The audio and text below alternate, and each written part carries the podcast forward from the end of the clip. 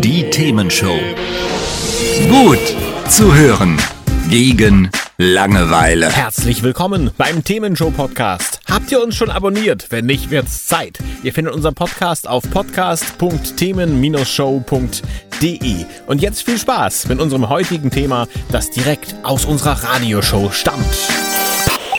Die USA haben eine sehr wichtige Genehmigung für einige Firmen erteilt, nämlich die Genehmigung, Laborfleisch zu verkaufen. Aber was ist denn Laborfleisch, Carsten?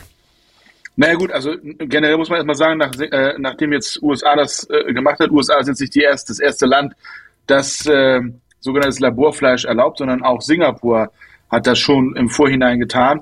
Ähm, das heißt, wenn wir über Laborfleisch reden, geht es um im Labor gezüchtetes Fleisch. So, das heißt, äh, ne, künstliches Fleisch, um Okay. es auf Deutsch zu sagen. Mhm. Ja, das heißt, die US-Behörden haben erstmals dafür Genehmigungen für den Verkauf ähm, aus sogenannten Zellkulturen gezüchtetes Laborfleisch erteilt.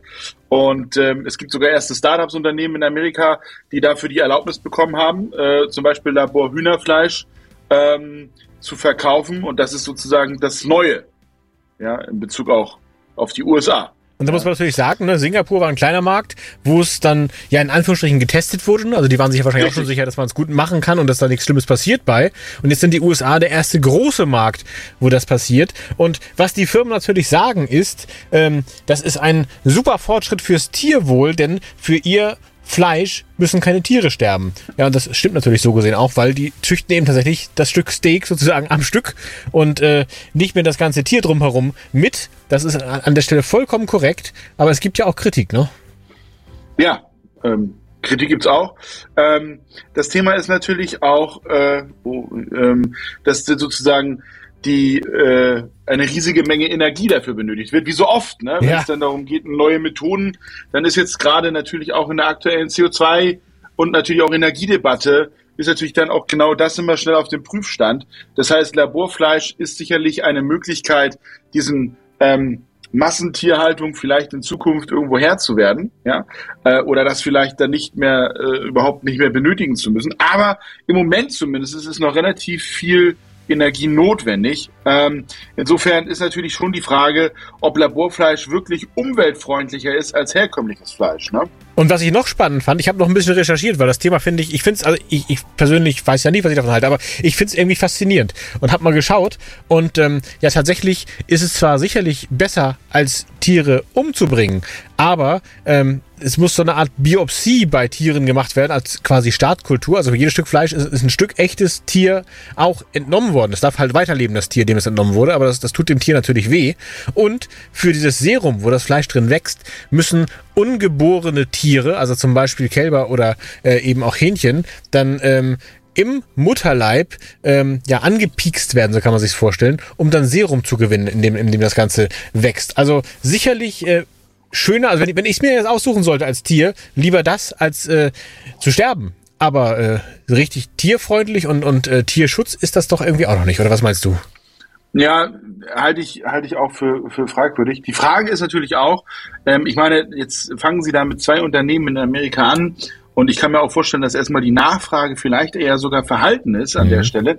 Aber ähm, ich, ich stelle mir halt auch dann vor, wenn dann wirklich mal, wie man so schön sagt, gewisse Volumen ähm, benötigt werden, um gewisse Märkte, also wie sich das dann auch darstellt, also ob das überhaupt geht. Ne? Also ich habe jetzt nichts darüber gelesen, wie lange es dauert, denn keine Ahnung, bis ein Kotelett fertig ist, salopp gesagt, oder bis eine Hähnchenschenkel Ja, fertig wie, wie lange ne? wächst das? Ne? Das weiß ich auch nicht. Stimmt.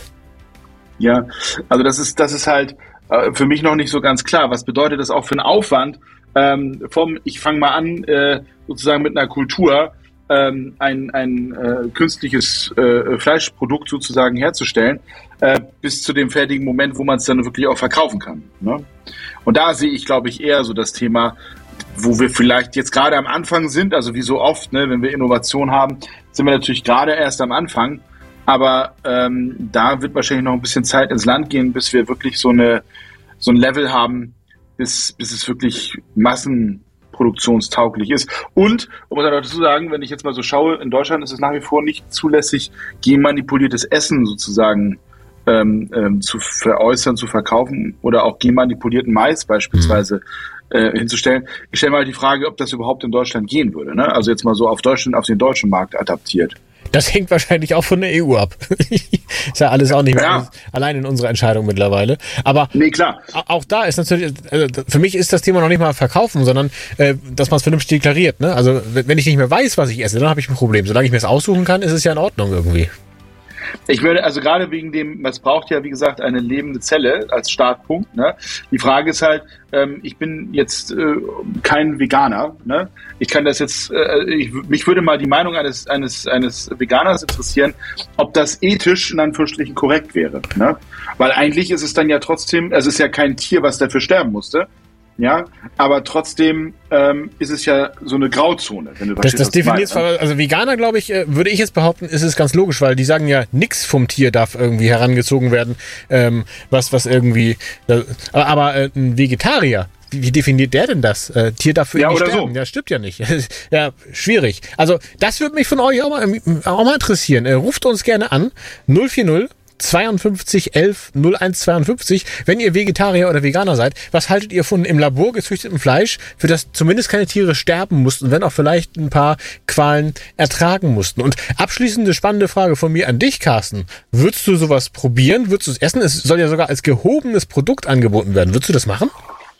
Ich denke schon. Also ich würde, also ich kann mir jetzt nicht vorstellen, dass es also gerade weil es halt noch diese Massentauglichkeit, glaube ich, nicht hat, wird es ja auch preislich tendenziell nicht billiger sein als jetzt ein, ein, also muss jetzt nicht billiger, aber ich kann mir nicht vorstellen, dass das so vom preislichen Level so signifikant da, da also dass es schon ein Unterschied ist. Ja. Aber ich würde es probieren. Ja. Okay, okay, immer rein.